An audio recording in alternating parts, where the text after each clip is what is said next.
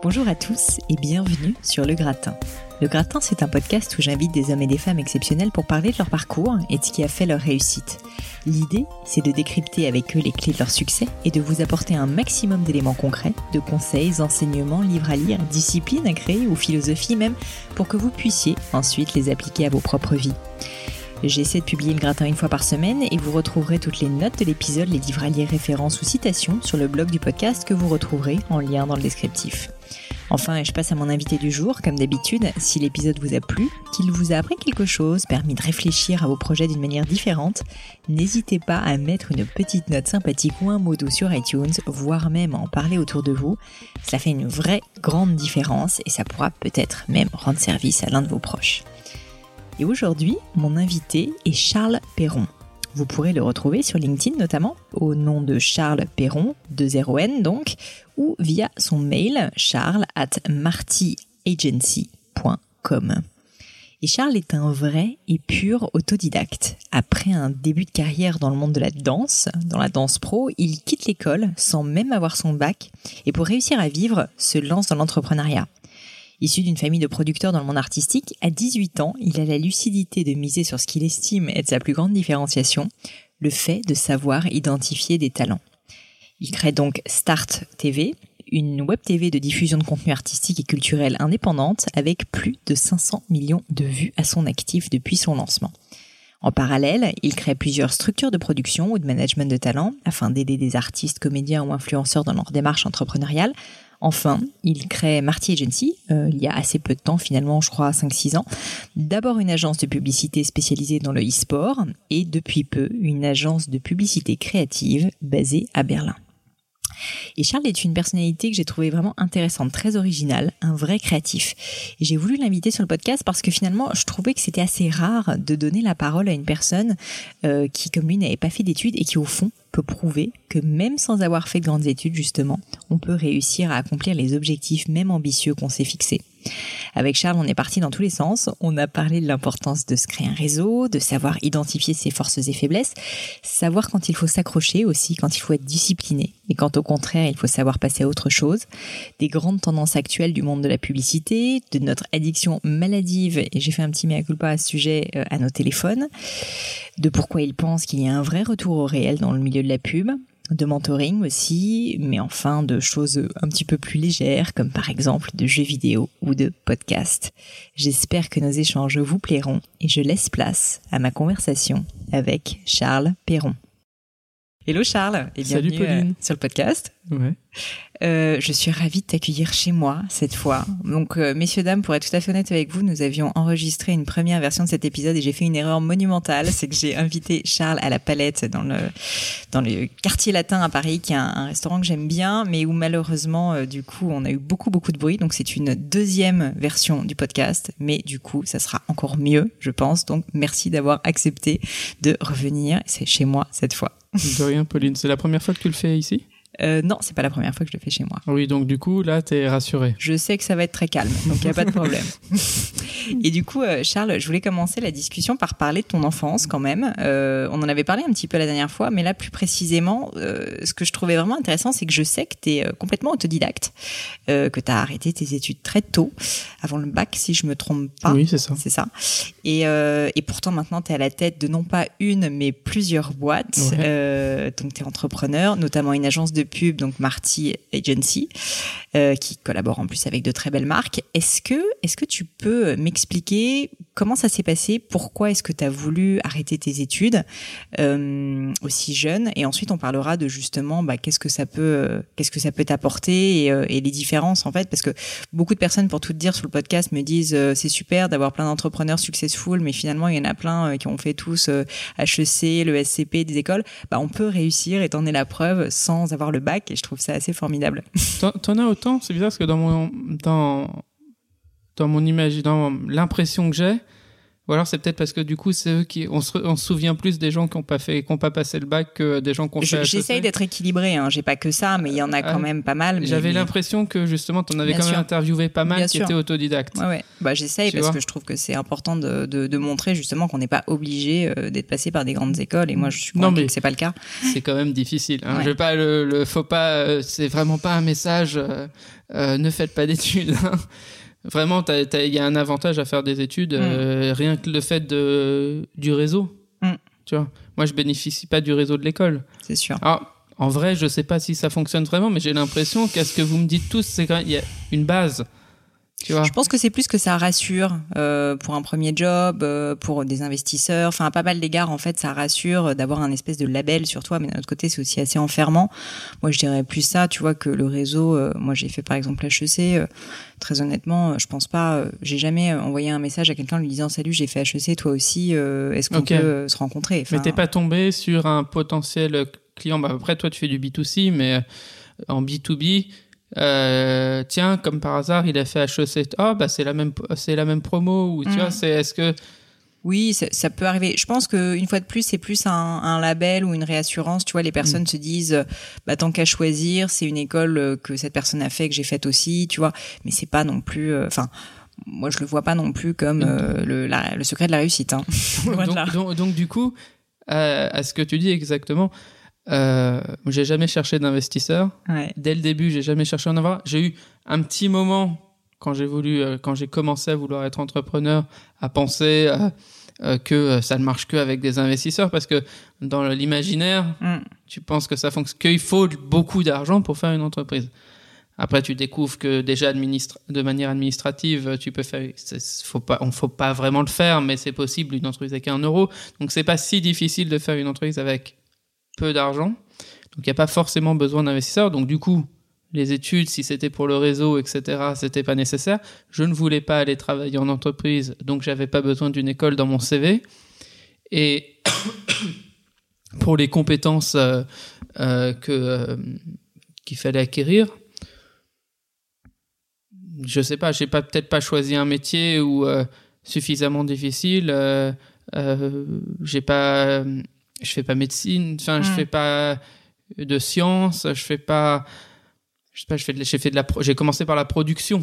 La production, euh, c'est juste euh, organiser, savoir organiser euh, tes journées, celles des autres. Alors ça pourrait s'appar- s'apparenter au management, mais euh, là on est vraiment dans le concret. Mm, mm. Euh, donc, j'ai pas trouvé les études qui me correspondent et de toute façon, j'ai arrêté avant le bac. Mm, mm. Mais alors raconte-moi justement, qu'est- qu'est-ce qui s'est euh, passé entre guillemets, parce que c'est quand même euh, assez inhabituel, euh, au sens où euh, aujourd'hui, enfin je pense qu'il y a une pression sociale quand même assez forte, et en j'imagine France. en France, c'est quand même on est dans un pays où si t'as pas fait de, de grandes études, bah souvent t'es voilà, enfin t'es t'es moins considéré.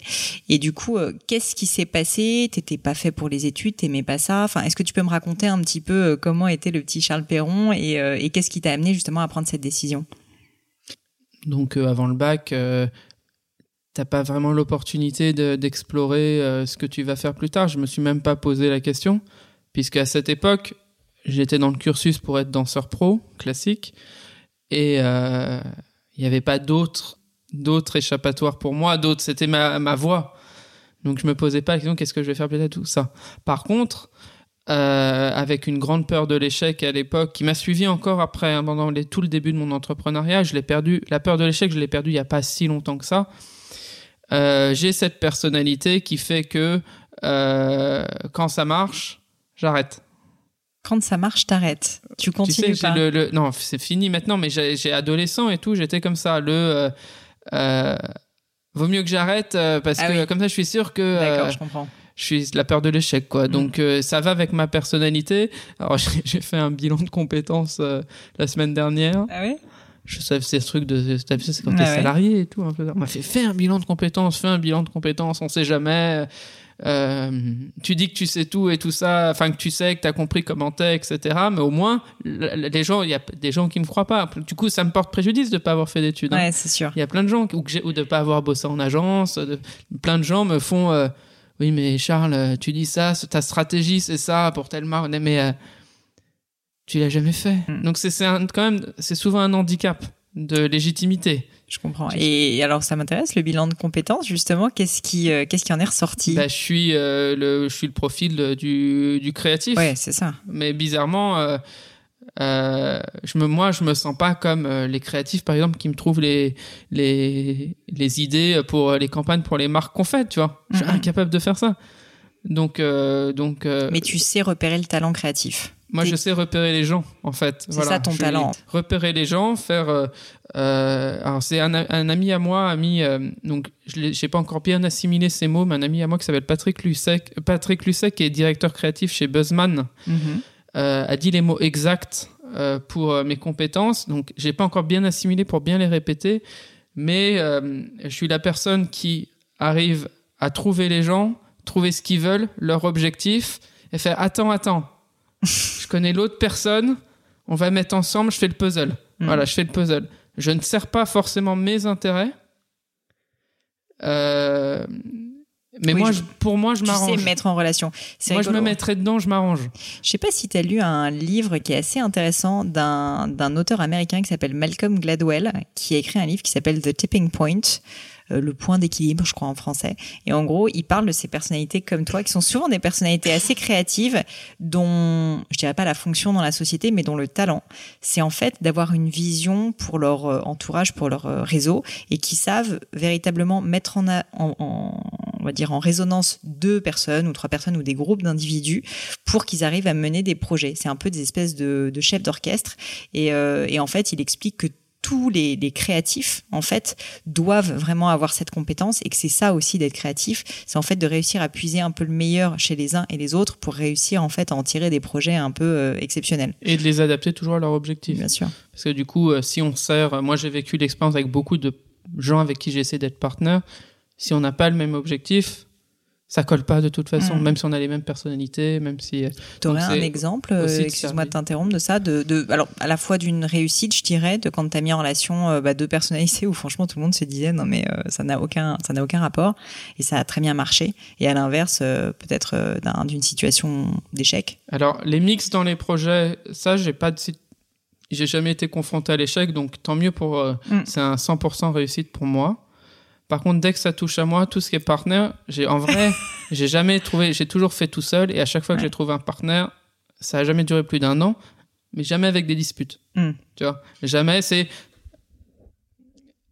à, à vouloir forcer. Alors maintenant, je pense que je vais arrêter à vouloir forcer le. euh, euh, non, non, mais si, si, t'as le même objectif que moi. Ouais. Ah, parce que faut, il me faut un partenaire. Je l'ai appris et là c'est confirmé. Euh, la dernière fois qu'on s'est vu, c'était pas encore sûr, mais maintenant je le sais. tu peux pas faire tout seul. C'est plus difficile, c'est sûr. Bah, on t'a pas toutes les compétences. Bah, moi j'ai choisi euh, de- d'évoluer dans la publicité. Euh, alors les études c'est pas important trop dans la publicité, mais j'ai pas été en agence Mm. et j'ai j'ai pas 50 ans encore. Mm. Et euh, faut quand même une, une forte légitimité dans mon secteur euh, pour pouvoir évoluer au niveau clientèle. Donc, un de mes grands objectifs euh, en ce moment, et je pense un de mes challenges que je vais avoir euh, dans les prochains mois ou dans les prochaines années, c'est de trouver quelqu'un qui veut monter son agence de pub, mais quelqu'un, un, quelqu'un qui sort d'un- d'une grosse agence, Quelqu'un qui, qui veut était vivre une directeur, aventure qui, qui euh, était toi. directeur général, qui pas qui était un créatif, qui a une plus d'une quar- un peu plus d'une quarantaine d'années. Qu'en général, en plus, tout mon mes, mes- mon mon discours et la manière euh, dont j'entreprends mes stratégies, etc. Ça a plus d'effet sur les personnes plus âgées. D'accord. Pas exact, j'ai pas encore découvert pourquoi, mais euh, peut-être qu'ils sont plus détachés au fait que j'ai pas fait d'études, que euh, dès que c'est un peu autour de mon âge que j'essaye de réunir autour de moi, donc pas autour de projets, donc être partenaire avec moi des gens plus autour de mon âge, c'est difficile. D'accord. Et donc là, tu es en phase de recherche justement Bah là, je cherche, oui, je cherche euh, euh, s'il y a euh, un directeur de grosse ou pas forcément grosse agence qui écoute ce podcast et, et qui en a marre de son agence et qui, est, qui a un poste important, mais même directeur général, directeur financier, Mm. pas forcément un créatif ou pas forcément quelqu'un qui est dans l'opérationnel Ouais. qui a beaucoup de de- d'années d'expérience dans la publicité et qui et souvent c'est souvent le cas hein, euh, partir créer soi-même sa boîte quand t'as Mhm. jamais été entrepreneur C'est dur de le faire pas- seul, ouais. même savoir monter une boîte. Alors quand je demande, c'est sûr, un DAF, il sait comment on monte une boîte, mais euh, euh, moi j'en suis à déjà plus d'une dizaine d'entreprises créées. Donc à ce, niveau-là, j'ai plus d'expérience qu'un. Mais euh, on me l'a conseillé. Euh, euh, moi qui commence aussi à m'intéresser à tout, parce que je veux, on a l'ambition de créer un fonds d'investissement, donc m'intéresser un peu au côté investisseur, ce qui m'intéressait pas du tout avant. On me dit le plus mis à part avoir un, bon projet, un bon business plan, tu t'associes avec ou t'engages, pas forcément t'associer, mais ça faut faut les moyens quand même. Le un DAF qui a été 20 ans chez LVMH, t'inquiète pas, après tu auras les budgets les budgets dans le luxe, tu les auras. C'est sûr, c'est sûr. Donc, Et comment tu t'y prends du coup pour chercher? Parce que ça aussi, c'est une question. Euh, beaucoup, beaucoup d'auditeurs me disent euh, bah, comment trouver le bon associé, quels critères rechercher? Donc toi, j'ai l'impression que déjà, tu as une vision assez précise de la, du type de personne que tu cherches. Donc quelqu'un qui est plus un gestionnaire ou un commercial euh, et qui a de mhm. l'expérience, donc plus âgé, comme tu dis. C'est censé être moi le gestionnaire. oui, mais oui, oui, mais. Euh, T'as une démarche particulière que tu pourrais conseiller Déjà, déjà, comme tu le dis, faut et c'est comme tout euh, quand tu fais bien connaître sa cible. Déjà, tu fixes ta cible avant même de commencer à chercher. Faut être sûr de ce que tu ce que tu veux. Après, tu peux te tromper. Hein. Tu peux faire, euh, tu peux penser que tu as besoin de quelqu'un comme ça. Tu prends, ça fonctionne pas. Moi, c'est parce que j'ai essayé plusieurs profils déjà que j'ai trouvé ma cible. Et qu'est-ce qui, d'ailleurs, qu'est-ce qui ne fonctionnait pas en général? Euh, Je pense que il y a eu beaucoup de problèmes de confiance. Hmm. Euh, confiance par rapport à ma légitimité par rapport au secteur, par rapport à ma légitimité en termes d'études. C'est, ça, ça, revient à ça, être dur à entendre, mais euh, je l'ai quand même, je l'ai bien vécu, je l'ai assez vite absorbé pour assez le vivre bien assez rapidement, mais malheureusement c'était beaucoup de ça. Hmm. J'ai de l'entourage proche, euh, je sais que ça pêche. en gros, je peux pas leur redire quelque même des gens qui sont en opérationnel, je peux pas leur redire quelque chose sur leur travail ou leur, bah, je redis pas parce que je suis pas du genre à donner des ordres, c'est pas la dictature, mais c'est difficile d'échanger avec eux sur leur méthodologie de travail parce qu'on va me répondre, euh, c'est quoi ta source en fait? C'est quoi ta, mm. qu'est-ce qui prouve, qu'est-ce qui me dit que, donc il y a un problème de confiance et ce problème de confiance, euh, je pense que si je m'associe à quelqu'un plus âgé, etc., je m'achète la confiance. Comme quand j'ai créé Marty au tout début, c'était une agence de talent dans le, sport électronique, dans l'e-sport. Je me suis associé avec une très grande célébrité de ce milieu-là. D'accord. J'ai acheté ma notoriété. Mm. Voilà. Donc, les, les, les, personnes faisant confiance à cette personne te faisaient confiance me faisaient confiance indirectement. Sinon, ils ne se seraient pas associés avec moi. Donc, en fait, j'ai pas besoin de convaincre la planète entière. Faut que je convainque des personnes stratégiques. Mm. Et en général, j'arrive mieux à convaincre des personnes plus âgées. D'accord. Ok, intéressant. Écoute, euh, bon, on est parti un petit peu loin de, des, études, des études et tout. Euh, je veux bien qu'on y revienne, même si après on parlera de Marty, bien sûr. Non, les, les, études, le bac, euh, je l'ai pas eu et pourquoi je l'ai pas eu C'est pourquoi j'ai décidé d'arrêter. Ouais, ça, en gros, bah du coup, d'après ce que je comprends, quand tu étais plus jeune, tu voulais être danseur pro. Ouais. Et donc euh, mauvais. j'étais j'étais nul. Mais j'ai commencé très tard. Je suis d'une longue lignée de grands danseurs, etc. Et euh, j'ai commencé vraiment tard. Je, je... Donc ta famille, j'ai pas t'a imposé ça, mais par culture, en gros, tu as été un peu plongé dans, dans, dans la marmite et t'as pas tellement réfléchi. Naturellement, tu t'es dit, euh, je vais être danseur. Non, alors je vais pas dire qu'ils me l'ont avec le recul. Je vais pas dire qu'ils m'ont forcé. Hein, parce que euh, euh, ils m'ont laissé le choix, ils m'ont parlé, ils m'ont dit euh, tu veux faire ça, j'ai essayé, j'ai fait les stages d'été, ça m'a plu, go. Mm. Donc j'ai pas été forcé, j'ai pas eu ce truc de pression. Par contre, une fois que t'es dedans et que tu te décides en faire ta carrière, j'ai commencé super tard, il va falloir rattraper le niveau, il va falloir beaucoup beaucoup travailler. Surtout que c'est censé être très très dur comme ben, c'est donc beaucoup beaucoup travailler de quelque chose où il faut déjà beaucoup beaucoup travailler quand tu as commencé à 5 ans. Mm. Donc bon, après tu fais des sacrifices, tu fais pas du classique, tu vas peut-être plus te diriger vers le contemporain parce que tu n'auras jamais le niveau en classique. mais euh, mais moi j'ai jamais été un mordu de travail en fait je, je- donc euh, je suis euh, je suis euh, assez feignant euh, euh, j'ai d'où le bilan de compétences que j'ai je vois toujours le verre à, mo- à moitié rempli pas tu vois je vois que le positif j'esquive les les problèmes par l'humour euh, j'esquive les problèmes par euh, ah non non mais si on fait comme ça ça marche pas Et donc euh, je vois que les trucs positifs Bah, tu sais, il paraît, on dit, euh, il y a beaucoup d'ouvrages qui disent que les grands entrepreneurs sont des personnes qui voient toujours le verre à moitié plein parce qu'ils voient les opportunités et ils aiment presque les problèmes. Donc, c'est certainement mais du- une des raisons de ton succès. Mais, mais du coup, c'est pas quelque chose de très stable. Hmm. Mais c'est donc au moment, pour revenir sur cette partie de la vie où tu es au bac, etc., c'est une partie de la vie qui est quand même stable, qui est quand même très cadrée. Euh, euh, tu vas au lycée, tu passes tes années, faut aller dans la classe supérieure, faut passer Ouais. le bac. Il n'y a pas d'autres, pas Oui, vraiment d'autres comme quand un on est chemin tout adulte tracé, quoi. on a quand même, même si la société veut que tu suives quand même des routes, mais Mm. si t'as envie, si j'ai envie de dormir dehors, je dors dehors. Quand t'es le, le ah, tu es euh, ado, t'es sous la tutelle de tes parents, tu fais pas ce que tu veux. Mm. Et il n'y a pas des multiples possibilités. Et donc du coup, pour moi, c'était pas le verre à moitié plein. Tu vois? Mm. C'est en discutant avec toi hein, que j'analyse ça, parce que j'ai fait la semaine dernière mon bilan de compétences, donc j'ai pas encore les, tu sais, j'ai- pas travaillé ma communication euh, avec euh, ma mon attaché presse en interne Tu qui m'a fait. tu fais bien. Tu veux préparer T'es sûr tu veux pas préparer l'interview avec Pauline et je, je suis plutôt sympa en général, t'inquiète pas. Donc, euh, donc je pense que ça vient de là le bac, le fait que je n'ai pas passé le bac, etc. Et puis j'arrêtais pas de redoubler, j'arrêtais pas. Euh, si c'était pour redoubler encore mon année de terminale, Mhm. mon année de première pour, je vais pas faire le, le lycée en six ans, tu vois. Donc euh, et en fait ça rentrait pas, j'assimilais pas les trucs. Normalement on fait un déblocage, les gens, euh, les cancres entre guillemets ont Oui, un ont déblocage au lycée. Ouais. Bah euh, je l'attendais quoi. Et Vas-y du coup, débloque. de- Et du coup, le jour où tu décides et où j'imagine tu dis à tes parents, euh, ok, stop, j'en ai marre. euh, Est-ce que tu peux me raconter un peu cette conversation? Parce que j'imagine que c'est pas simple ou peut-être qu'ils étaient soulagés, je m'en rends pas compte. Soula euh, soulagé, non. Avec parents, même même euh, parents ultra ouverts euh, comme les miens, euh, aucun parent peut être soulagé quand euh, t'es euh, chez ta copine euh, euh, l'été dans le sud de la France. euh, ton père passe te prendre en voiture pour euh, parce qu'on est euh, euh, d'origine italienne pour partir en Italie euh, dans la famille. Il passe te prendre en voiture dans le sud en venant de Paris pour partir en Italie avec ta copine et que dans, dans le trajet de voiture il n'y avait pas ta mère.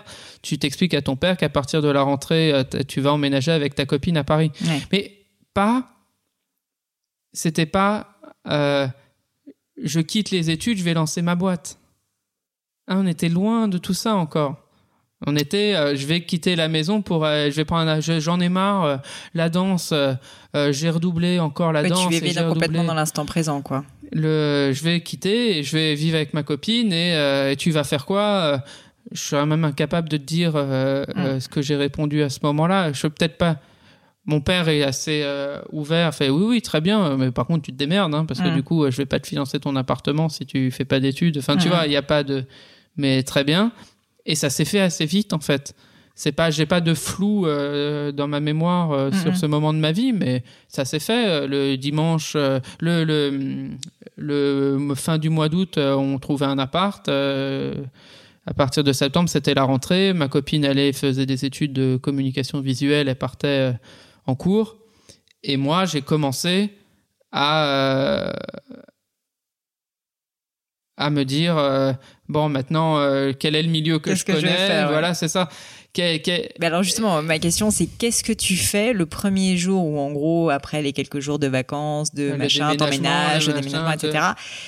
Qu'est-ce que tu dis? Comment tu te dis bah, je vais devoir me débrouiller? J'ai pas mon père pour me soutenir. Je vais devoir, euh, bah, je vais Bah, devoir, euh, voilà, je vais devoir me créer mon job et quoi. je vais devoir mon payer mon loyer Ouais. euh, le mois prochain quoi Qu'est-ce euh, que qu'est-ce que tu fais? Est-ce que tu peux me, me- décrire un peu ce que tu fais?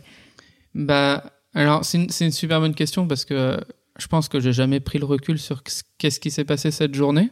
Et je pense que ça, c'est assez intéressant. Il n'y a pas eu d'attente parce qu'il fallait que je paye le loyer. Bien sûr. Tu vois, et puis il fallait assumer d'être parti. Et puis euh, j'avais plein d'idées. Donc euh, je suis arrivé, je, je me suis posé, j'ai fait euh, bon, moi je veux, je pense que j'étais déjà, je veux travailler dans le milieu. Tu sais, donc le milieu chez moi c'est le milieu artistique, tu vois spectacle, le artistique. spectacle, etc. Arti plus artistique, donc tu vois pas pub. Je voyais pas encore.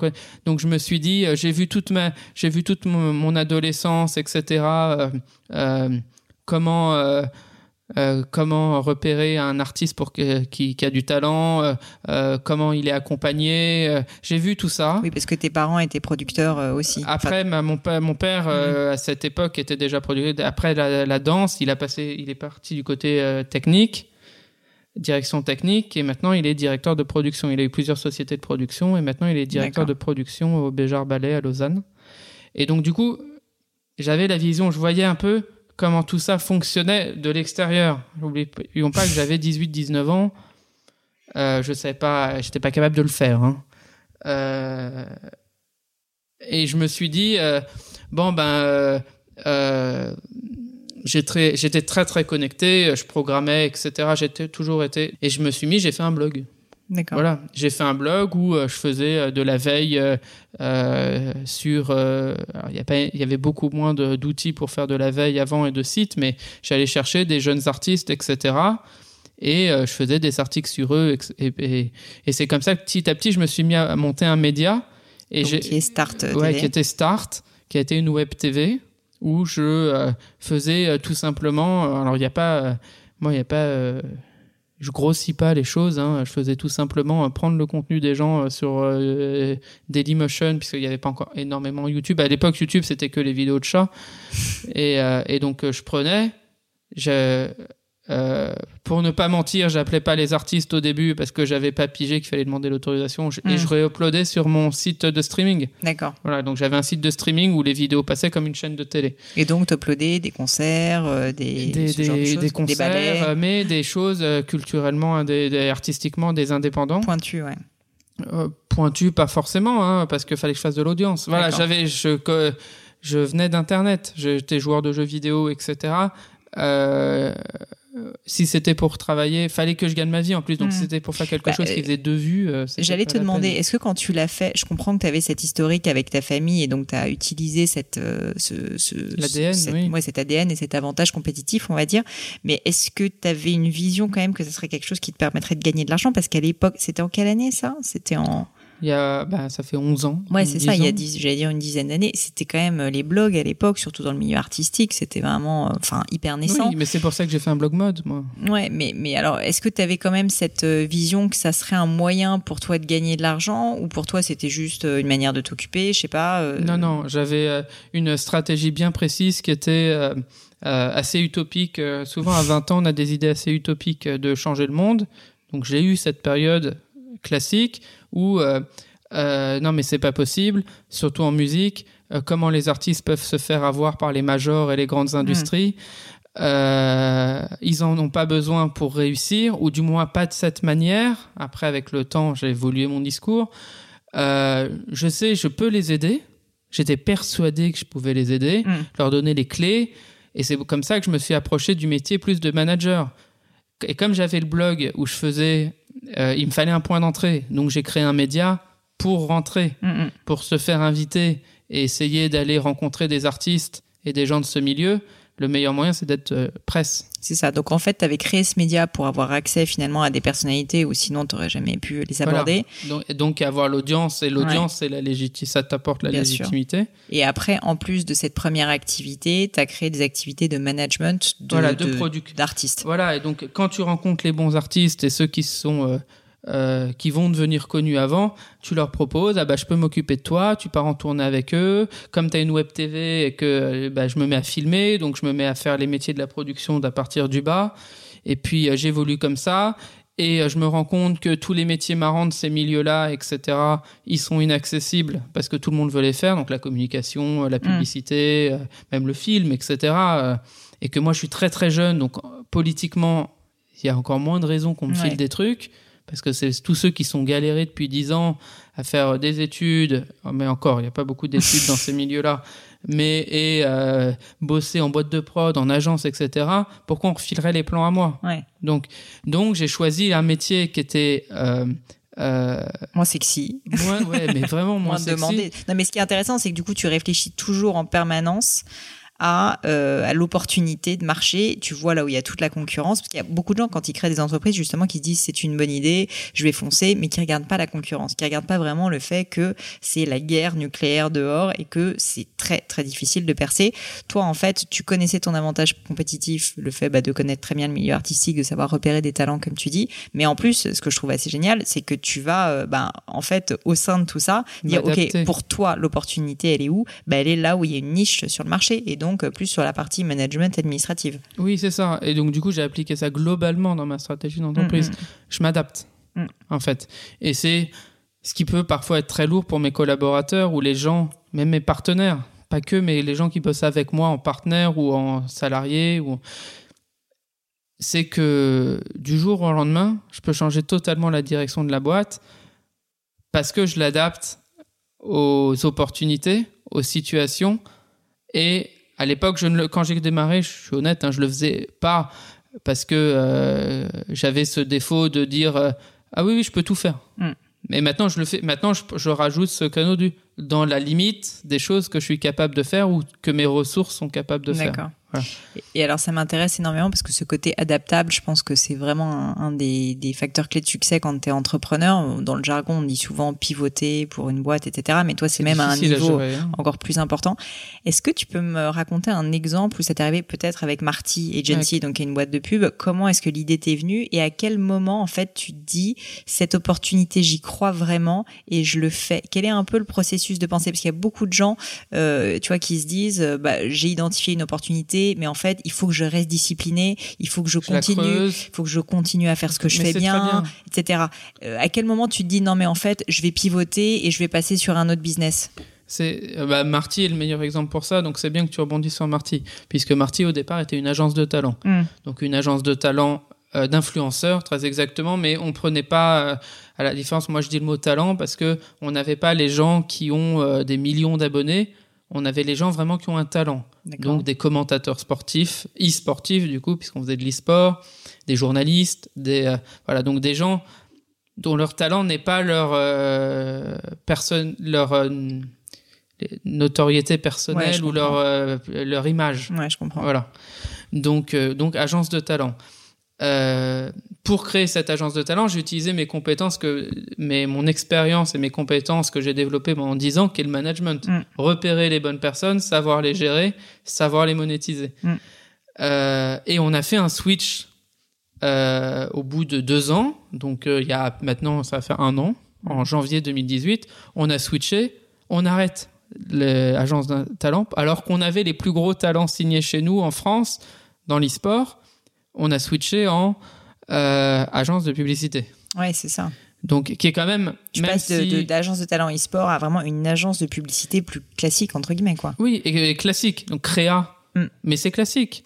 Je révolutionne pas la publicité. hein. Le, euh, après, la, la spécificité qu'on s'est donnée est moins classique, mais ça reste dans le même milieu. Parce que du coup, les influenceurs, c'est de l'achat média. Un bout de l'achat média, pas tout l'achat média, mais ça reste de l'achat média. Et quand tu gères, tu pilotes une euh, campagne de pub, tu gères aussi l'achat Bien sûr. média. Donc c'est un bout. Bien sûr. Donc je suis pas non plus, j'ai pas changé de C'est dans la chaîne de valeur, ouais. Oui, oui, je suis resté un chaîne de valeur. Mais comme j'ai toujours été dans cet objectif de d'indépendance forte et je crée d'être toute la chaîne de valeur sans une situation forcément de monopole, hein. Mais c'était juste parce que stratégiquement, moi qui suis un gestionnaire, c'est beaucoup plus facile pour contrôler les coûts. Et je pense que les coûts dans la publicité sont beaucoup trop élevés et qu'on peut un peu les réduire Tu veux si dire on pour les annonceurs la chaîne de valeur, bah, quand tu es annonceur, euh, de te payer une agence, euh, Oui, ça coûte tu te retrouves. très cher. euh, c'est très rapidement. j'en sais quelque bah oui, chose. Tu le sais avec Gemio. Donc, euh, et c'est pas faute que t'aimerais, t'aimerais bosser avec une agence, mais euh, et au final, du coup, tu fais la créa en interne et c'est ce que fait les- c'est ce que fait beaucoup de monde. Donc, du coup, j'ai fait. C'est l'exemple que tu voulais. J'ai fait ce switch. Et alors justement, qu'est-ce qui t'a amené à le faire? Est-ce que c'est euh, ben, que tu fais de la veille, que tu as vu l'opportunité plus de la publicité? C'est juste une envie personnelle À quel moment tu te dis j'ai un business qui marche dans l'e-sport, dans l'influence Ça bien fonctionnait et très très bien comme tu Et dis. c'était euh, pérenne. Enfin, enfin, ça tournait C'était seul. rentable, etc. Donc qu'est-ce qui se passe dans ta tête? Pourquoi tu prends cette décision? Et est-ce que tu aurais des conseils même à donner à des personnes qui se posent la question quand ils voient une opportunité euh, comment tu sais s'il faut y aller ou pas, quoi Alors déjà, dans cet exemple, pour être concret, euh, j'étais associé donc avec euh, une personne qui s'appelle Thomas Zaboutine, qui est une personne très connue dans l'e-sport en France, euh, qui était vraiment mon point stratégique d'influence pour faire ce métier-là, donc Mm. pour garder les influenceurs chez nous. Cette personne a été re- recrutée par une très grande équipe de jeux aux États-Unis. Donc, on en a discuté ensemble. Le plus stratégique, parce que moi je suis pas égoïste, euh, c'était qu'il parte. Mm. Parce que de toute façon, il n'avait pas des objectifs de Marty. D'accord. Il était moins entrepreneur que moi. Lui, c'était plus sur sa carrière. Et donc, stratégiquement, Marty était utile, mais c'était encore plus utile qu'il parte là-bas. D'accord. Et puis, c'était extrêmement. Les salaires devenaient démesurés par. Genre, euh, puis, donc, on l'a laissé partir. Enfin, je, pas d'autres personnes. hein. Et euh, euh, du coup, légalement, il a été obligé de revendre ses parts, de quitter Marty. Et donc, je me suis retrouvé dans une situation où la personne qui tient les talents chez nous, parce qu'en vrai, tout le monde est pote, et lui, il est influenceur, et donc il est pote avec les autres influenceurs, et puis là. Mm. Euh, avant qu'il y ait un clash et que les gens partent et qu'on fasse couler la boîte, Mm. j'ai pris la décision de switcher. Donc déjà, il y a quand même une base où je me suis retrouvé à devoir switcher en transparence ça. parce que c'était nécessaire. Mais dans tous les cas, moi, personnellement, j'avais pas l'ambition de faire une agence de talent. Mm, mm, Donc euh, l'agence de talent, pour moi, c'est une petite, c'est un bout, quoi. mm. Et euh, ça faisait des années que je voulais faire une agence de publicité. Oui, mais J'ai grandi déjà dans la prod, je sais repérer les talents, j'ai toutes les ressources, je gère euh, euh, le portage salarial de euh, euh, d'énormément de créatifs en France, dont les plus connus. En théorie, je l'ai toujours pensé depuis le début, j'ai toujours été capable, en théorie, je le dis bien, hein, de récupérer une campagne.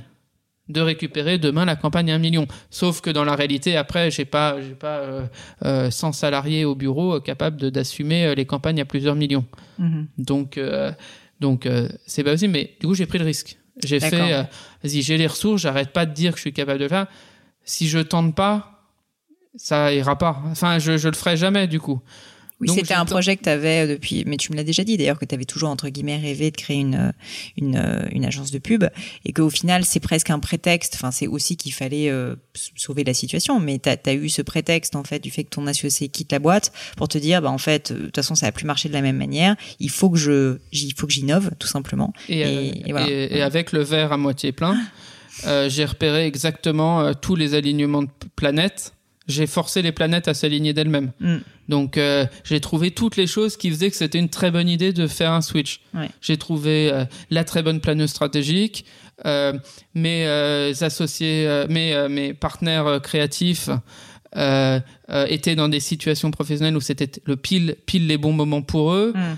Euh, voilà, je me trouvais, je, en fait, je trouve les bonnes excuses à chaque fois. Mais on dit souvent, c'est rigolo, que finalement, tu vois, quand, euh, quand tu es prêt psychologiquement à, à vraiment franchir un cap, en fait, tu te rends compte que les opportunités, elles sont là et t'as plus qu'à allonger le bras pour les saisir. Et, et finalement. Hmm. Mais tu euh, crées tes opportunités crées de tes toute opportunités, façon. euh, le- euh, après, tu peux voir les trucs négatifs. Hein, euh, ça n'a pas été, euh, ça a pas été si facile que ça, hein, puisqu'on avait un fort. Après, euh, je peux, on vend toujours du talent. Hein. Bien sûr. Mais, Oui, mais, tu- mais c'est en fait c'est devenu large. tellement facile pour nous puisque j'ai accès à tous les talents et maintenant depuis euh, euh, plusieurs, euh, j'ai eu accès, j'ai tous les talents en France, en Amérique et maintenant en Asie.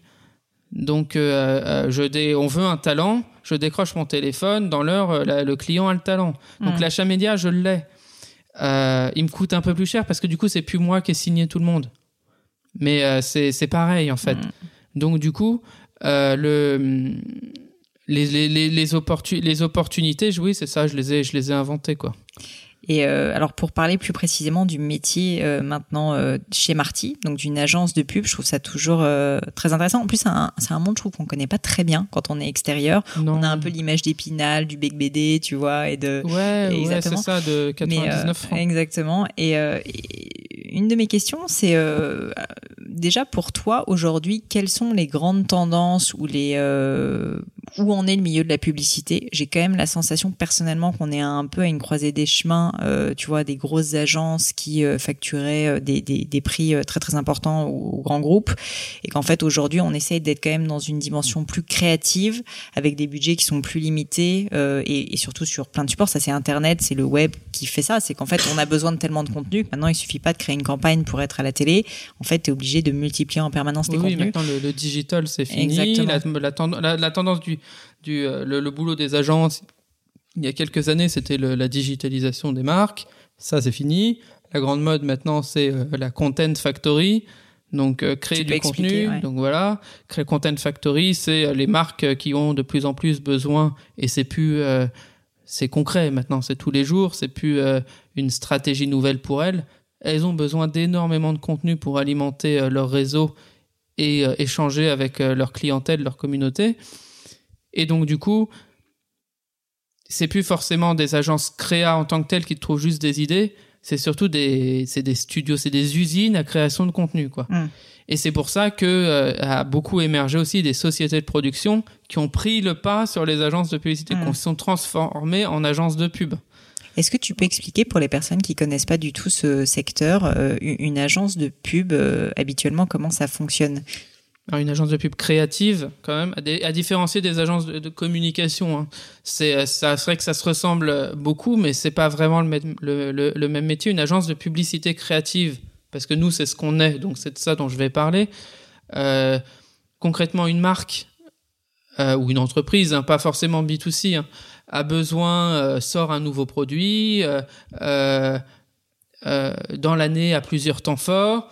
Elle a besoin euh, que ce produit soit vendu sur une certaine cible, celle qu'elle veut, un peu changer tout le temps, elle peut avoir des produits par cible différentes, ça peut se complexifier. Pour ça, elle a besoin de communiquer auprès de cette cible pour augmenter les chances de vendre son produit. Parce que son produit peut être très bien ou pas bien, ça n'a pas d'importance. C'est de la manière dont il va être vendu. C'est de la vente, c'est de la publicité, c'est du marketing de base. Et donc pour ça, on va faire appel à une agence créa. Cette agence créa, son boulot, ça va être de comprendre exactement ce que veut euh, l'identité de la marque, ce qu'elle veut, son objectif, comment elle veut le faire, et avec ces informations-là qu'on appelle le brief, mm. euh, elle, va elle va trouver une idée créative pour le vendre.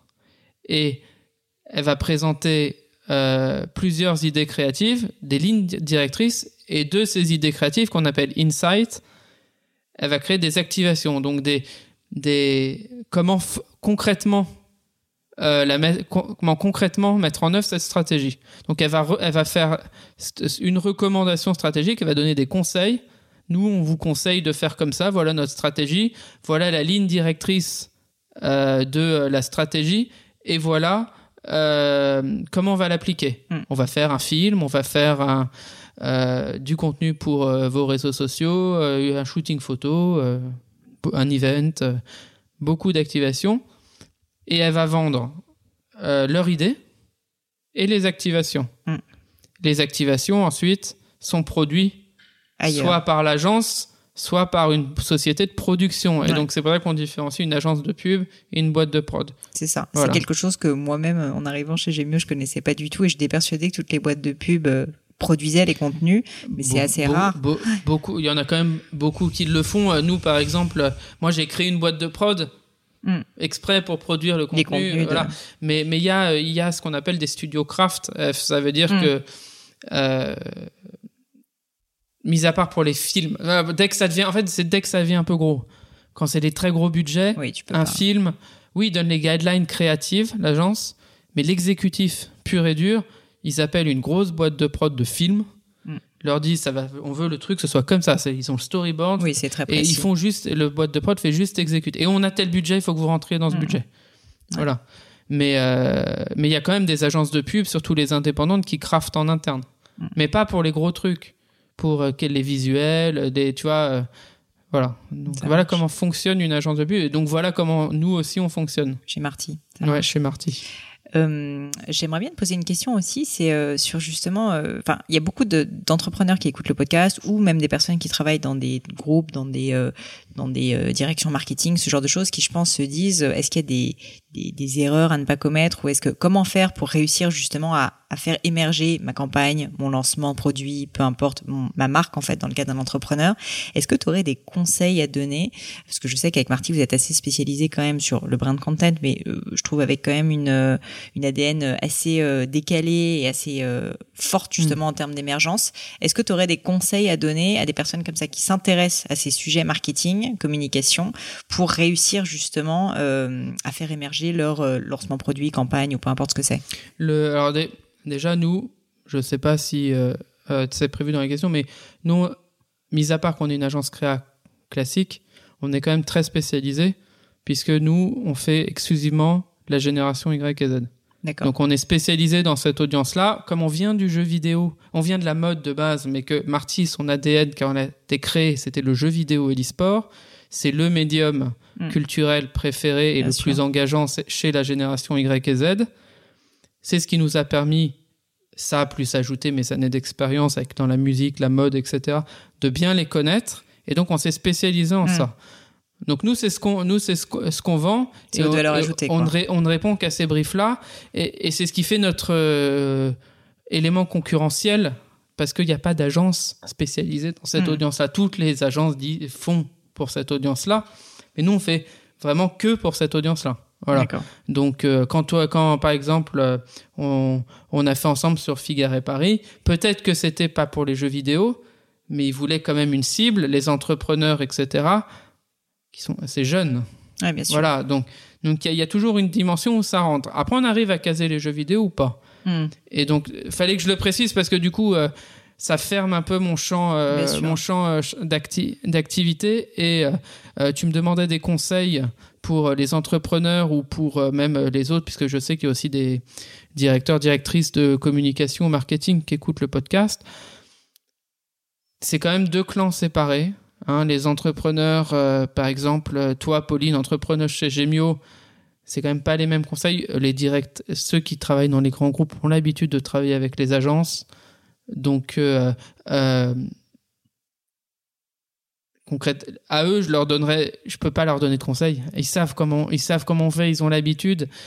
Euh, mis à part que quelques guidelines stratégiques pour eux pour plus tard, arrêtez de penser comme d'hab, ça va bouger. On est en content euh, euh, factory pour le moment. Faut, vous devez faire énormément de contenu pour vos réseaux sociaux. Vous devez le voir avec vos statistiques que euh, ça fait pas tellement sans achat média en organique de vues Hmm. ni d'engagement. Euh, je sais que c'est très difficile de, de choper le tracking, de voir combien, si vraiment ça a traqué, ça a généré des ventes, même si maintenant avec euh, les Facebook ads, etc., on peut euh, facilement plus, voir, ouais. mais les pixels et tout. Mais ça reste dans de l'achat média, dans du organique. Tu sors un film, tu le postes sur ton Instagram. Ouais, tu peux voir si ça a redirigé sur le site, mais en vrai, tu peux pas vraiment savoir. Mhm. Surtout quand tu es une grosse marque et que tu fais beaucoup de choses. Mhm. Donc, euh, qui te dit que c'est sur le film qui fait que les gens cliqué Eux, je suis un. Arrêtez le snack content. Le snack content, qu'est-ce que Snack c'est content, tu sais, ce, ce, beaucoup, euh, les, tous ces petits contenus hyper courts, hyper rapides, très rapides à produire et poster dix fois, et tu postes dix fois par jour des trucs, etc. Euh, surtout sur les générations Y et Z, Pourquoi ça et parce que euh, Netflix nous l'a appris, euh, le fond va commencer à être plus intéressant que la forme. Enfin. Ouais, bah bah, de toute façon c'est des cycles, hein, donc euh, fallait bien qu'au bout d'un moment ça revienne, ça tombe bien. C'est pile au moment où euh, où euh, je monte mon où euh, j'ai une ambition de faire de la pub, mais le fond va être plus important que la forme. Tu le vois avec tes podcasts, les gens l'écoutent pendant une heure, Mm, mm, tu vois? Donc et les gens écoutent le fond. En vrai, euh, le podcast n'est pas la meilleure des formes pour pour euh, Ah non. non, vaut mieux faire un film ou une vidéo de euh, 3 minutes sur Combini. Mm, mm. Tu vois, en vrai, pour un truc plus digeste Bien sûr. en format. Non, c'est autre chose. Donc, et donc, ça prouve bien le, le podcast est l'exemple type que le fond prend de plus en plus d'importance. Mhm. Et c'est pas, euh, c'est pas que euh, euh, entre guillemets les vieux qui écoutent les podcasts. Mm. Ah bah bien au contraire. ouais. Oui, c'est les, les, les, les audiences sont très jeunes. Euh, euh, moi, je le vois avec les jeux vidéo. Quand tu regardes un, un, un live sur Twitch, tu passes beaucoup de temps. Donc, vraiment, le slow content. Mm. Ça, c'est quelque chose. En plus, pour les petits entrepreneurs, Justement, j'allais revenir aux petits Voilà. aux entrepreneurs du coup, aux, pas entrepreneurs, petits, aux startups, etc., ça vous coûte moins d'argent. mais- Mm, mm. Ça vous coûtera peut-être plus d'argent de produire un contenu de slow content, mais vous n'avez pas à en poster tous les jours. Mm. Tu vois? Oui, puis Donc- en termes de, de bande passante aussi au niveau du, des équipes, c'est vrai que Oui, c'est c'est ça, un c'est- projet, Puis, mais puis pas... t'as, pas les moyens de te payer une agence. Donc, Mm. quand t'as les moyens de te payer une agence, que t'as fait une levée de fonds et que stratégiquement tu as compté dans tes- ton budget que tu vas prendre une agence pour faire beaucoup de contenu, euh, continuez, ça fonctionne toujours. hein. Donc il y a ce truc du slow content. Et il y a deuxième truc, je pense que, mais je parle vraiment toujours gén- les- les- les- le segment que je connais, les jeunes, Bien sûr. Y et Z. hein. Je pense que, euh, euh, et c'est très bizarre, hein, mais je pense qu'ils lèvent la tête de leur téléphone maintenant. Ah ouais. Ouais, je pense que euh, on a tellement été sur le mobile, le digital, etc. parce que c'était pas cher, parce que c'est du virtuel, donc le virtuel coûte moins cher que le réel, qu'on a totalement abandonné euh, la visibilité euh, sur le monde extérieur. On a saturé euh, le mobile et l'ordinateur. C'est très très difficile de prendre du temps de cerveau parce qu'il y a énormément de concurrence là-dessus. Ouais. Par contre, alors un, quand il lève la tête, il voit plus rien.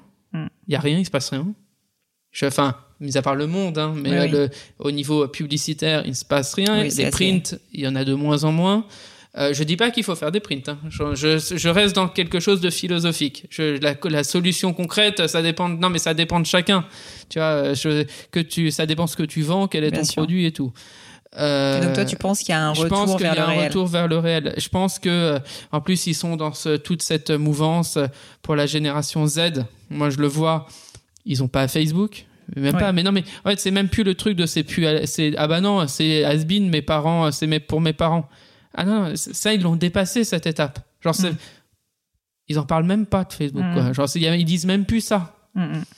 Euh, alors, c'est- ils utilisent Snapchat. Ouais. Ça, ça continue. Instagram, ils l'utilisent pas pour poster du contenu. Ils l'utilisent en plus de manière privée avec un compte perso et un compte, euh, un compte public et un compte privé juste pour ses amis en privé. Euh, euh, toutes ces et toutes les, les tu sais les études qu'on voit euh, euh, que euh, qu'il y a beaucoup plus l'audience augmente etc sur les réseaux sociaux en fait je pense qu'il y, a- toujours ce décalage entre le moment où l'étude a été faite et où elle se propage un peu partout et que les mêmes études sont faites pour faire Mm. maintenant il n'y a pas une étude il y en a 40 000 et la réalité la réalité elle avance de plus en Ah plus bah, vite les études, de toute façon, sont toujours en retard par rapport à la réalité, je pense. et, et, et nous, moi, qui me- mon boulot, c'est d'être vraiment au, au, euh, au fait, au jour. Alors du coup, c'est vachement dur pour les marques de s'adapter parce que une campagne, ça se fait pas la veille pour le lendemain, tu vois. Et ça change, ça bouge beaucoup. Et moi, qui ai cette compétence de pouvoir m'adapter très vite, faire le puzzle, etc., je l'ai vite remarqué avec les, les, les jeunes générations. Elles lèvent la tête de leur écran, Mm. Tu vois, et elles se sentent beaucoup plus polluées par euh, Bah. ça. euh, les reportages sur zone interdite, on voit les enfants sur leur euh, sur leur. En vrai, euh, euh, ça, il y en a, il y en a, il y en a de moins en moins parce que la nouvelle génération euh, et même ma génération à moi, on va pas les mettre autant devant l'écran. Bien sûr. Bah, je pense qu'il y a une euh, presque une crainte maintenant et puis un peu un ras-le-bol. Enfin, euh, moi, j'en- parlais avec, euh, je sais pas si tu as écouté cette interview avec Lucille Woodward, euh, la sportive, qui euh, qui me disait que elle, par exemple, elle fait du digital detox, donc pendant une semaine ou deux semaines, elle bannit entièrement euh, tout ce qui est digital, téléphone, ordinateur, etc. Beaucoup de gens se mettent à la méditation. Alors paradoxalement, très souvent, c'est via une application sur son téléphone, mais euh, néanmoins, enfin, tu vois, il y a, y a quand même, je pense aussi, euh, une envie effectivement de se déconnecter. Je pense. Moi, je le dis, si je pouvais ne pas avoir de téléphone, j'en aurais pas. Par étape, si je pouvais ne pas avoir de Mm. réseaux sociaux, j'en aurais pas. Mm. Je m'en sers pour de la veille. Je ne scrolle plus. Et pourtant, c'est mon métier. Donc, en fait, je devrais le faire par euh, acquis de conscience et par utilité professionnelle. Euh, euh, J'ai tout un panel de jeunes de plusieurs milieux sociaux, il y a toujours, hein, ça, ça n'a pas bougé, il y a toujours les bandes, les skateurs, les machins, les trucs, il y a toujours ça, ça c'est d'autres noms. Mais... Donc j'ai plusieurs relations personnelles et amicales avec des gens de plein d'âges différents. Donc j'échange beaucoup, mais j'échange pas avec ça. Ouais. Tu pas avec ton téléphone. Je les ouais. vois en fait. Ouais. Et en fait, c'est no- plus naturel pour eux. Donc, c'est marrant parce que du coup, ça retombe plus à notre génération à nous de quand on était adolescent. Quand on était adolescent, on n'avait pas, on, euh, On n'avait on pas se donnait- téléphone. ben, ils se donnent rendez-vous pour se voir. Tu vois. Après, euh, il y a toujours ce truc qui est les jeux vidéo et qui passe beaucoup de temps sur les jeux vidéo et ça, c'est que online. Donc, il y a un retour à ça et la, la, dé- la détox que tu dis, c'est très intéressant. Bah, tu le vois, tu as fait la mise à jour là, t'as de ton Euh, pas encore. iPhone? Non. Bah, tu as cette, euh, ce nouveau truc pour voir le temps Oui. des applis. Je pense que les, pour le coup, les marques euh, comme Apple euh, s'en- en ont bien conscience et se rendent compte en fait qu'ils sont obligés eux-mêmes d'aller dans ce sens-là et que c'est devenu presque malsain en Mm. fait tellement les gens sont Moi, je suis addicts. et moi-même je euh, pas j'avoue j'en euh, parlais aussi avec euh, Augustin Paluel Marmont de Michel Augustin qui me disait je suis complètement addict à mon téléphone. Lui du coup par exemple il le met euh, plus près de son lit le soir, il le laisse dès qu'il arrive chez lui en bas pour passer du temps avec sa famille.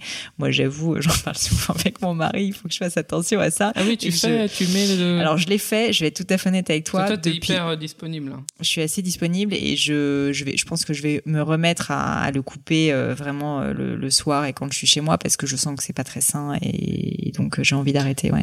Et, et est-ce que il est en, ton téléphone en vibreur, silencieux ou sonnerie? Et je le mets euh, la nuit, je le mets toujours en, en avion, en mode avion. Oui, bon, la nuit, mais le- la journée et tout, il est, tu, toi, t'as la sonnerie? Non, silencieux. Ok. Mais parce que t'as évo as évolué sur, depuis toujours ton téléphone en silencieux? Ouais, il a, il a- Adolescent. il a toujours été euh, silencieux. moi aussi, du coup. Donc moi, j'ai pas le, je suis toujours en silencieux. Donc, ok, donc déjà, t'as cette étape-là. Mm. Donc euh, non, non, c'est, je pense que c'est très important. Mais ça, c'est notre génération. Mm. Donc imagine la génération d'a- euh, qui arrive, qui est beaucoup plus avancée que nous sur ces choses-là. Pour eux, euh, c'est Ouais. par contre, ils ont le, ils ont le mobile. Ouais. Mais c'est plus, c'est vraiment, c'est tellement ancré dans leur peau. tu vois que C'est l'extension de la main. oui, ouais, oui, non mais c'est banal. Donc du coup, ils c'était pas, ils sont pas toujours. Dans... bah. Après, euh, on en voit quand bizarrement quand on voit, tu les vois toujours dessus. Mm, mm. Mais euh, mais tu vas, je pense qu'il y a une évolution sur ça. Donc s'il faut se concentrer pour les grands DIRCOM et pour les grands comptes, faut faire, faut calmez-vous sur le le création de contenu, euh, 10 contenus par jour. De toute façon, Ouais. personne les voit. Il y en a toutes en les marques font 10 contenus par jour. Les marques, les, en plus, les gens s'y intéressent moins que les influenceurs Ouais. ou que les personnes. Ouais. Et les personnes font aussi 10 contenus par jour. De toute façon, ils ont, même si vous essayez de gratter des du temps contenus de plus longs mais de qualité. ils ont pas le temps. Bah, Netflix, euh, 7 millions, plus 7 millions d'abonnés au dernier vrai. trimestre. Les documentaires, on explique qu'ils sont très regardés alors que c'est des documentaires Oui, finalement voilà. quand ils pensent. Qui, qui, qui regardait des documentaires Ouais. euh, par, euh, C'est clair. donc, euh, donc voilà. Et pour les plus jeunes entrepreneurs, du coup, aussi bonne idée le slow content parce que du coup, après que tu le fasses en dé... après le, le- ce qui est génial avec le slow content, tu fais un long format, Tu peux le découper, découper. bien sûr. tu vois, pour avoir plein de contenu et ça. Donc en plus, si t'as encore, t'es un peu encore frileux. Tu peux faire ce truc-là de tu fais une fois un long format et tu peux en découper tellement de petits bouts que ça peut te tenir Bien un sûr. bon mois de contenu si tu postes pas dix fois par jour bien sûr mais donc bah toi tu le fais quand tu fais avec Gemio euh, euh, les, les nouveaux podcasts et que tu les fais sous forme de vidéo, là j'ai story, vu, euh, etc., ouais, ouais. euh, c'est du découpage en fait. On donc tu tiens sur un. Donc euh, donc voilà, ça c'est le truc que je peux conseiller euh, euh, pour les entrepreneurs qui ont besoin de faire leur com et de de pas avoir peur aussi. Euh, je sais pas toi, ça doit être vachement dur de le faire en interne. De faire, euh, de, de Bah, produire les contenus en de interne. produire les contenus en interne. Mais c'est question de Oui, moyens. bah, on a une choix, équipe euh, en interne euh, maintenant pour faire ça parce qu'on s'est rendu compte que c'est très clé et que finalement bah, ça coûte entre guillemets moins cher de le faire euh, en interne et puis on a vraiment notre vision, on sait que bah voilà c'est Oui, t'as pas pérenne. besoin de faire comprendre un brief Exactement. et être sûr que le prix soit bien compris. Exactement. Donc, euh, Exactement. Génial. Euh, avant que je passe aux dernières questions que j'aime bien poser, tu sais, qui sont un peu des, des questions rapides, je voulais te poser une question à propos de, de ton système de mentoring que tu as créé, qui s'appelle Miaou. euh, Miaou Consulting. Miaou Consulting, ouais. qui est mon futur d'ailleurs, qui est mon futur fonds d'investissement. Euh, alors, ça m'intéresse beaucoup parce que j'ai beaucoup de personnes qui me posent des questions sur le mentoring, qui me demandent comment faire pour avoir un mentor, euh, à quel rythme on le voit, comment le sélectionner, comment les approcher, enfin, énormément de choses. Déjà, ma première question, c'est est-ce que tu as eu un ou des mentors Et ensuite, euh, est-ce que tu peux donner quelques conseils comme ça pour des personnes qui cherchent des mentors euh, comment comment les sélectionner, comment savoir en fait quel type de personnes il faut avoir et, euh, et comment les approcher aussi? Alors non, j'ai jamais eu de mentor. Quand quand on s'est vu la dernière fois, c'était il y a pas si longtemps, hein, on s'est vu avant les pendant le début de l'été ou un truc comme ça.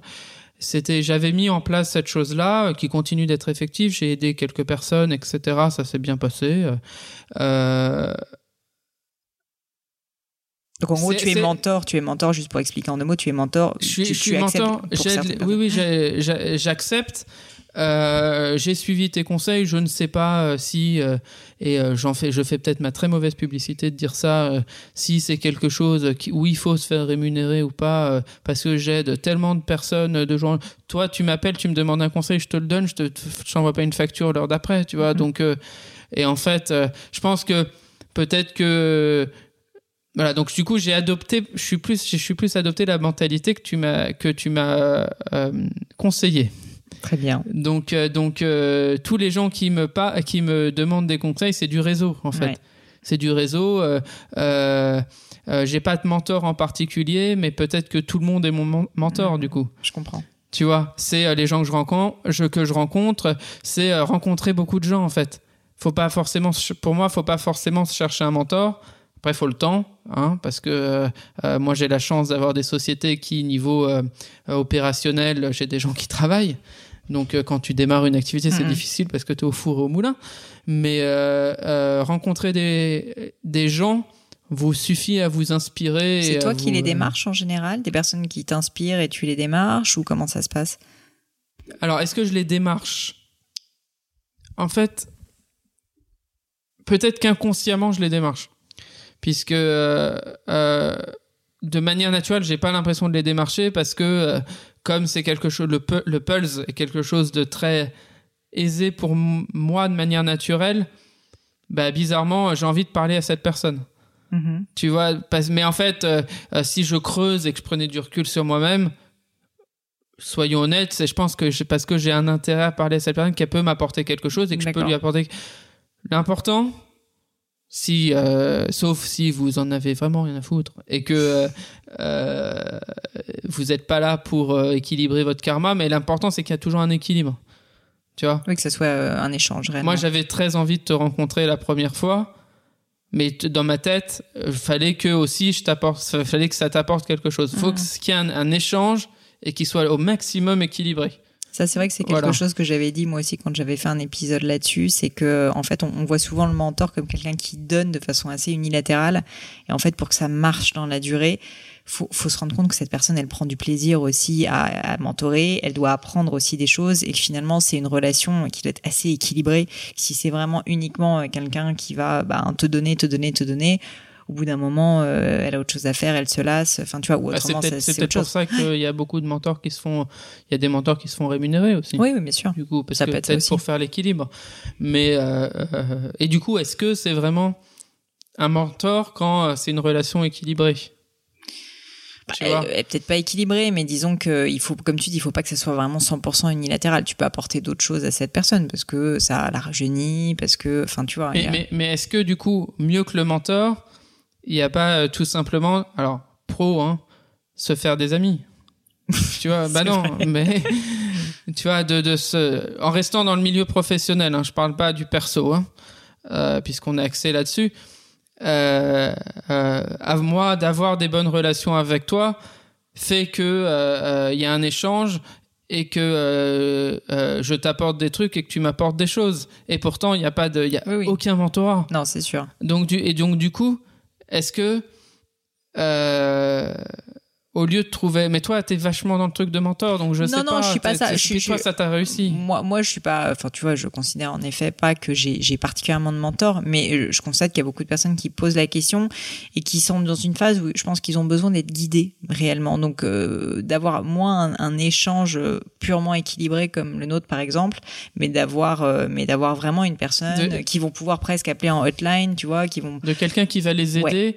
À accomplir un objectif à- ou à pareil. trouver leur objectif peu importe. Mais oui, oui, c'est complètement. ça c'est c'est pas forcément pour les entrepreneurs c'est vrai Non, pas du tout. Ça peut être des mentors de vie, même personnels. Oui, oui. Donc euh, bon, euh, moi je cible plus les entrepreneurs hein, parce que euh, les mentors de Mm. vie, je sais, je suis pas coach, je sais pas, puis je serais pas très très bon coach, je pense. J'ai un peu du mal en plus avec ce truc de coach. Euh, j'ai tout ça tout de suite l'image vraiment du truc. Vous voulez gagner 10 000 euros? Ouais, c'est vrai que c'est malheureusement souvent un peu le cas. Donc, euh, donc, euh, donc, euh, t'as raison. Sur ça, je pense que pour t'aider à trouver ton objectif et à te donner les clés adaptées, et du coup, de trouver les clés adaptées pour y arriver, je pense que ça peut être très utile un mentor. Par contre, je pense que les gens doivent être. Euh, tiens, je fais pas du tout ma pub, hein, parce que. Mais non, mais bon, ce que tu dis, c'est qu'il faut aussi être ouvert à juste avoir des relations d'amitié où tu t'en tires des, des, des, enseignements. Oui, après, mais je, je conçois, as raison. Il y a peut-être des gens qui sont pas à cette étape-là et qui ont d'abord besoin de. C'est facile pour moi de dire ça. Je connais mon objectif. tu vois, donc. Euh, donc euh, le faire le euh, euh, maintenant c'est de manière naturelle, mais même si je l'avais découvert hier, ça ne me demanderait plus juste de travail, mais créer ouais, tous les petits chemins, tous les petits chemins pour augmenter mes probabilités de chance d'accomplir mon objectif. C'est plutôt simple, mais c'est mm. vrai que pour les personnes qui n'ont pas trouvé leur objectif, bah en fait, ils vont se dire bah oui, mais je vais me faire me faire des amis, échanger, mais échanger sur quoi? Mm. Tu vois.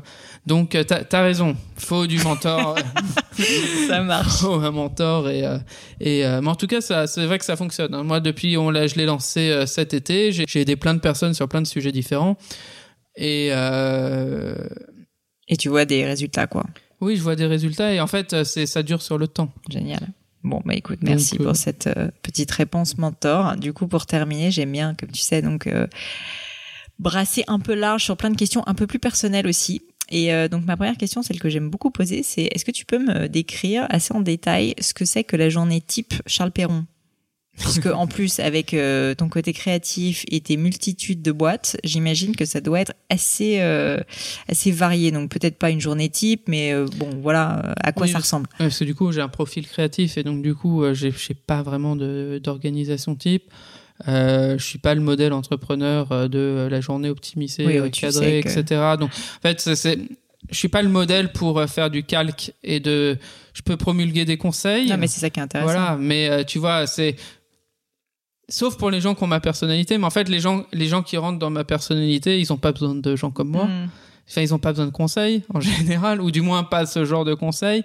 Ma, jour, ma journée, maintenant, et mon souhait de journée plutôt, euh, c'est euh, euh, faire de moins en moins d'opérationnel et de faire vraiment, je l'ai redit, je le redis, rencontrer des gens en fait. Hmm. Donc en fait, concrètement, tu, rencontrer des gens. toi, tu te lèves le matin, tu... Je parle. Tu, tu j'échange avec des gens. T'habites à Berlin en plus. Oui, j'habite à Berlin. Marty est situé à Berlin, donc tu te lèves assez tôt le matin ou pas tellement? Bah, je me fais réveiller par ma femme, donc de toute façon, euh, je me, je... Puis, tu sais, après un certain, tu sais très bien, après un certain âge, on se réveille. Tu vois, le, le, je, tu t'es, ça fait combien de temps que tu t'es pas réveillé à 13 heures? Ah, ça très longtemps, ouais, c'est vrai. Non, mais même, même si on sort et tout, même si on rentre hyper tard, on se ne réveille pas à 13 heures. Donc de toute façon, je me lève. Par contre, je me lève pas à 6 heures du matin. Mm. Toi, je te vois le matin quand je me réveille que euh, j'ouvre mon Instagram, que je vois, en plus l'algorithme, je ne sais pas pourquoi, t'es toujours ma la première ah bah, personne. je suis ravie. Mais c'est normal, c'était, je pense que t'es dans mes contacts, c'est la première personne qui passe le matin et que je vois à 7 heures du matin que t'es en train de courir. J'ai attends, vachement, vachement courageuse cette fille. Donc tu te lèves pas, tu ne te lèves pas tôt, mais non, euh... je me, non, je me lève pas tôt, mais je suis au je suis devant. Alors, je travaille depuis chez moi beaucoup. Ouais. Quand je rejoins les autres pour travailler, c'est plus vers le midi ouais. pour déjeuner avec eux et enchaîner une après-midi de travail. Le matin, je travaille beaucoup chez moi. Je me euh, donc je me lève à 9 heures. En fait, je me lève, je travaille tout de suite. Ouais. Tu vois? Je j'ai pas de morning routine du petit déj de machin euh, je me douche le soir en plus euh, ou je me retouche la journée tu vois mm. donc en fait j'enchaîne assez rapidement et j'ai appris un truc qui a changé dans ma vie, qui était que avant je faisais, tu sais, je dormais, je je me couchais à 5 heures du mat, etc. Et je vivais en décalé. Mm. Et j'avais cette excuse que beaucoup de gens ont de ah mais si si, les, on travaille mieux la nuit et tout ça. Ouais. C'est qu'il y a un peu un mythe, mais je voulais te poser la question justement sur le sommeil, on va en parler juste Ouais, bah, y a, je pense qu'il y a un mythe, parce que du coup, euh, euh, depuis que euh, tout le et du coup, beaucoup de gens disent ça, mais t'as l'école qui euh, brille le plus et l'école la plus sérieuse te dit que c'est le matin que tu es le plus efficace. Mm, mm. Et donc je me suis forcé à le faire le matin, mais en fait je me suis pas forcé vraiment parce qu'avec l'âge, euh, et le ton rythme de vie, ça fait que le matin existe plus. Mhm. Et en le faisant le matin, c'est vrai que le matin, c'est le moment où je suis le plus concentré. Mm. Et c'est le, ma- le matin où je produis le plus de choses, je suis le plus en alerte sur la veille. Je suis le plus... Donc, je suis pas l'exemple, je l'ai dit au début, mais je fonce sur mon ordi, Mm. Euh, que personne me parle. J'utilise, comme j'ai des soucis de concentration, j'utilise le peu de concentration que j'ai pour l'exploiter très très vite tout de suite, dès le réveil. Et après, vers le midi, faut vite que je commence des rendez-vous parce que sinon c'est pas à peine. Donc j'ai pas de, je fais pas. euh, tu vas pas- me le poser la question. euh, Je ne fais pas sport. Non, non. Tu vois Je ne te la poserai pas, du coup. Le, je ne dis pas qu'il faut pas en faire. Je pense que c'est très bon pour le mental. Peut-être qu'un jour ça me viendra et que je découvrirai que j'ai encore augmenté mes capacités euh, parce qu'on fait que évoluer et que j'ai pas la science infuse. Mais j'en fais pas et euh, c'est ça. Je, je me lève, je fonce direct travailler. Mes journées type c'est beaucoup de veille Mm. et euh, beaucoup de d'échanges avec des gens, que ce soit de l'interne, donc des réunions, même si je suis no adepte, j'aime pas, je, je, je contre les réunions, mais c'est un truc très de notre génération entrepreneuriale. Euh, ou alors c'est des réunions en très petits comités qui sont pas pour résoudre ou organiser du travail, mais pour euh, faire des échanges euh, humains. Hmm. Tu vois? Donc, euh, euh, s'il faut que je passe une heure en réunion pour entendre quelqu'un qui bosse avec moi se plaindre comme quoi pendant une heure c'est horrible de bosser avec tel client, mais non, mais je le fais D'accord. parce que c'est qu'elle a besoin. Donc c'est la petite partie, c'est le petit, la petite, le petit moment psy. Donc je fais ça. Donc j'échange beaucoup avec les gens, mais du coup ça m'épuise beaucoup, ça me prend beaucoup beaucoup d'énergie. Et il faut avouer que, euh, euh, alors je sais pas euh, si c'est surhumain déjà, mais je peux pas enchaîner. J'enchaîne euh, euh, trois quatre rendez-vous et c'est fini. Ouais. Après je peux plus rien faire, euh, c'est- pas possible. Quand je reviens euh, en fin d'après-midi euh, euh, au bureau pour me remettre, ou du moins pour me remettre devant mon ordinateur, je suis plus capable de produire. Donc de toute façon, donc comme j'ai encore du temps, parce que je suis pas, j'ai pas encore d'enfant, j'ai pas, je cherche d'autres occupations de travail, mais je suis plus effectif. Toi, tu arrives à être effectif à partir d'une certaine heure le soir encore Euh, ça, ça peut, euh, ça peut. Bah, notamment, moi, j'ai une euh, contrainte un peu comme toi, qui est bah, les, les réunions d'équipe ou les réunions avec euh, les personnes avec lesquelles je travaille directement. Et, et c'est vrai que bah, du coup, c'est, ça crée de la valeur, mais t'es interrompu dans les, dans un peu dans le deep work. Et, et le soir, en revanche, quand il y a moins de monde au bureau, euh, bah, ça me permet de me remettre sur des sujets, sur des sujets de fond. Donc ça, ça peut m'arriver, ouais. je te dis pas que c'est t'as- pas tous les t'as- jours. Est-ce que tu as entre euh, juste avant, tu as un petit break ou tu as un truc où il faut que euh, tu Mm. vois, est-ce que tu arrives du coup bien enchaîné euh, T'as as fait échanger beaucoup avec les gens, donc après, je sais pas de la manière dont tu fais tes réunions, mais moi, les gens absorbent beaucoup mon énergie Mm. puisque je suis vraiment la roue du le maillon de la Mm. réunion. Et puis ou alors que je suis souvent là, c'est moi qui encaisse tout. donc et donc en sortant de là, toi, tu me dis qu'en sortant de réunion, t'arrives, et c'est le moment où Il y a, peut-être un petit moment de battement, tu vois. petit- euh, Il y, a- y certainement un moment de battement où je suis moins productive. Souvent, euh, j'ai besoin, moi j'ai des petits rituels, euh, d'écouter de la musique, par exemple. Je mets mes écouteurs, enfin des choses assez basiques. Par exemple, moi j'aime bien écouter de la musique en boucle aussi, comme ça je suis même pas dérangée, on va dire, par le changement, tu vois, de la musique. Donc, Ah ouais, je me mets un mode aussi, un peu- ça. voilà. Moi aussi, j'écoute la même euh, musique en boucle pendant. Parfois je me dis, mais je suis un peu journées- débile. Et, Et, et heureusement que et euh, si c'était dans des enceintes, euh, je pense qu'on me prendrait vraiment pour un taré. au niveau du son. Oui. ouais. pourquoi? Bah, voilà. Pourquoi ça fait dix fois qu'on entend la même musique? C'est. Bah, c'est un peu la même chose. Donc, j'ai certainement besoin, tu vois, de me replonger dans un état, on va dire, de concentration versus un état d'énergie quand je suis avec euh, d'autres personnes. Mais euh, c'est pas du tout la même chose, effectivement, au niveau même physiologique. Mais, euh, mais oui, je peux y arriver. Après, il y a juste un moment de battement, tu vois, je passe pas, je switch pas de l'un à l'autre en Mm. deux secondes, quoi. Mais, du euh, coup, je pense que le sport t'aide peut-être bien pour ça aussi, euh, pour Ouais. le corps. En fait, c'est une question de corps. Je pense. Ouais. Donc moi, ce mental du sport, je l'ai parce que le, de la Bah, danse. bien sûr, ouais. Tu vois, donc j'ai gardé le mental. J'ai pas gardé le physique, Mm. j'ai gardé le mental. Ça marche. Et du coup, ma dernière question, euh, tu, tu la connais, je pense, c'est euh, le livre ou les livres qui t'ont particulièrement marqué. Mhm. Euh, ça peut être des films aussi, Oui. j'élargis à la rigueur si Ah, tu veux. mais euh, mais euh, ouais, des choses qui t'ont marqué, qui ont, je dirais pas changé ta vie nécessairement, mais vraiment des livres où tu sens que ça t'en a tiré des enseignements forts. Qu'est-ce que tu pourrais nous recommander? Alors, moi, je ne lis pas. J'ai beaucoup lu adolescent dans ma période ado insupportable où je lis tous les livres avant tout le- avant le programme de l'école des autres années etc. Donc j'ai eu ma période intellectuelle cul mais euh, euh, euh, trop plein de culture etc. Je l'ai eu adolescent donc j'ai lu beaucoup Mhm. mais je ne lis plus depuis mon passage à la vie entrepreneuriale. Euh, je ne me nourris pas de ce type de contenu. Je me nourris beaucoup de contenu vidéoludique. D'accord. Je regarde un peu moins maintenant, mais euh, je toutes les séries, tous les films, même les films que je veux pas voir, même les séries que je veux pas voir, euh, euh, parce que j'absorbe les choses à une très très grande vitesse. Le problème du livre, moi, c'est que je lis deux lignes, je m'endors. Donc euh, j'ai du beaucoup de mal à lire un livre. J'ai essayé sur le Kindle. Ils, sont, ils font le truc pour que l'imp- Donc faudrait que je le regarde sur mon téléphone avec la lumière bleue. Peut-être ça passe, ça m'empêche de dormir. Mais ça m'endort. Donc euh, euh, je ne lis pas, je joue beaucoup aux jeux vidéo. Donc euh, euh, et c'est un très bon enseignement de vie. Ça, ça débloque beaucoup les capacités. Mais du coup, je ne me nourris pas trop de conseils extérieurs, donc les livres d'entrepreneurs, etc. Euh, C'était pas forcément entrepreneurial, hein, ah ça, oui, peut oui, être, ça peut être des euh, romans, des films, sûr. etc. Bah, donc, je regarde exactement toutes les séries, toute la bibliothèque Netflix. Je ne sais pas où je trouve le temps de faire tout ça. Alors, est-ce que tu aurais un, euh, soit une série à nous conseiller, soit un documentaire euh, qui t'a particulièrement marqué sur Netflix? C'est pas, ça me met pas du tout en valeur, mais Better Call Saul, il paraît que je suis très. T'as regardé Breaking Bad? Non, oui, tu regardes pas beaucoup je- de non, séries, moi, toi, c'est vrai. J'avoue, c'est, j'ai pas le temps. Mais bon, tu lis. Je lis, ouais, je lis pas mal et j'écoute des podcasts. Mais du coup, Better Call Saul. Better Call Saul, euh, euh, où euh, il y a un, euh, un, avo- un avocat un peu indépendant euh, qui, a- qui s'est fait un peu tout seul, euh, qui était un peu euh, escroc sur les bords et qui est trop gentil, très humain. Euh, je me, on m'identifie beaucoup à ce, per- à, à ce personnage. C'est pas du tout euh, euh, peut-être valorisant pour moi, sauf pour ceux qui connaissent très bien la série. D'accord. Mais euh, euh, ouais, voilà, les séries, je me nourris beaucoup de séries, je me nourris beaucoup de jeux vidéo.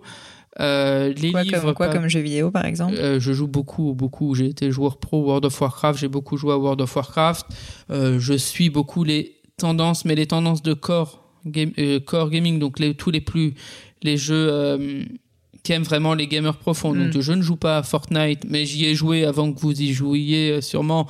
Euh, mais sinon, euh, j'ai des, du coup, j'avance dans les podcasts Bah voilà. Puisque euh, je n'en écoutais pas avant euh, que euh, euh, Christa, ma planostat, ma planeuse stratégique, me fasse découvrir ton podcast un peu avant l'été.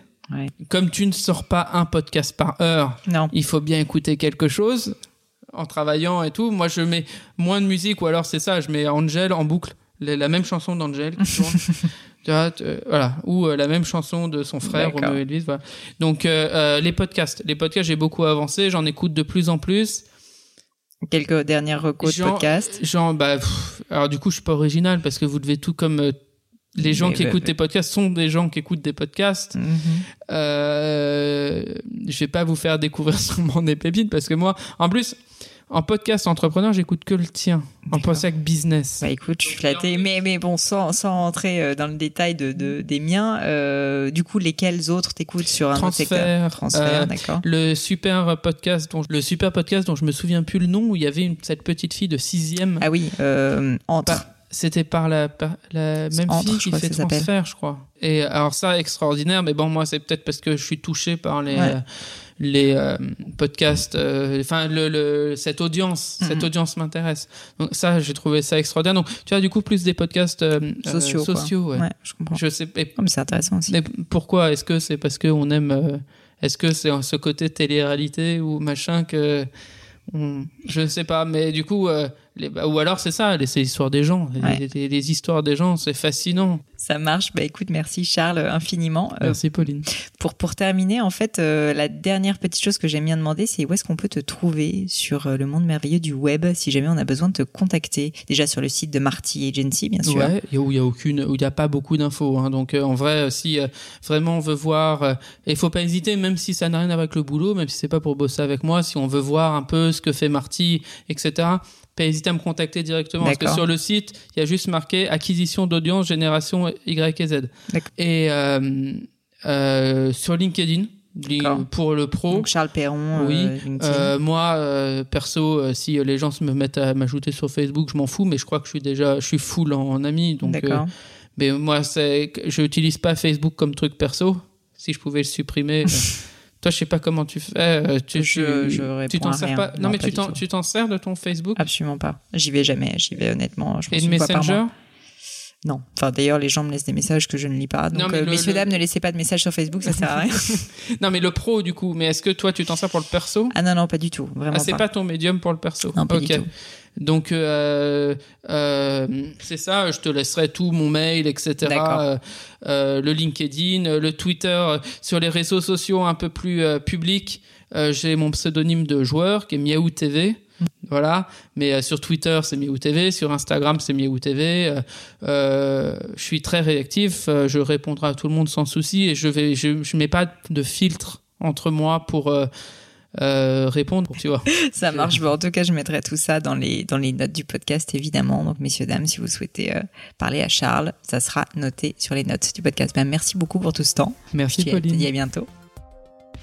Hello à nouveau. Et quelques dernières petites choses avant de vous quitter. Comme d'habitude, si vous cherchez les notes de l'épisode, avec toutes les références, que ce soit les outils, les livres cités, c'est simple, allez directement sur le descriptif du podcast sur l'appli de votre choix. Aussi, si vous souhaitez me contacter pour me poser des questions, proposer de nouveaux invités peut-être, ou juste me faire un feedback, n'hésitez pas. Euh, J'adore ça, les feedbacks. Donc foncez directement sur Twitter ou Instagram sous le pseudo Pelenio, arrobase P-L-A-I-G-N-E-A-U. J'essaye de répondre quand on me parle, donc n'hésitez pas. Et comme à chaque fois, vraiment mille merci d'avoir écouté jusqu'ici. N'oubliez pas, si le podcast vous plaît, que vous appréciez tout ce travail, euh, le plus simple pour m'aider, c'est tout simplement de mettre euh, bah, soit un petit mot doux, soit une note 5 étoiles sur iTunes ou de partager sur vos réseaux sociaux aussi. Ça donne le moral, ça m'aide énormément à faire connaître le, le podcast, donc n'hésitez pas. Voilà, merci à tous et je vous dis à très vite pour un nouvel épisode.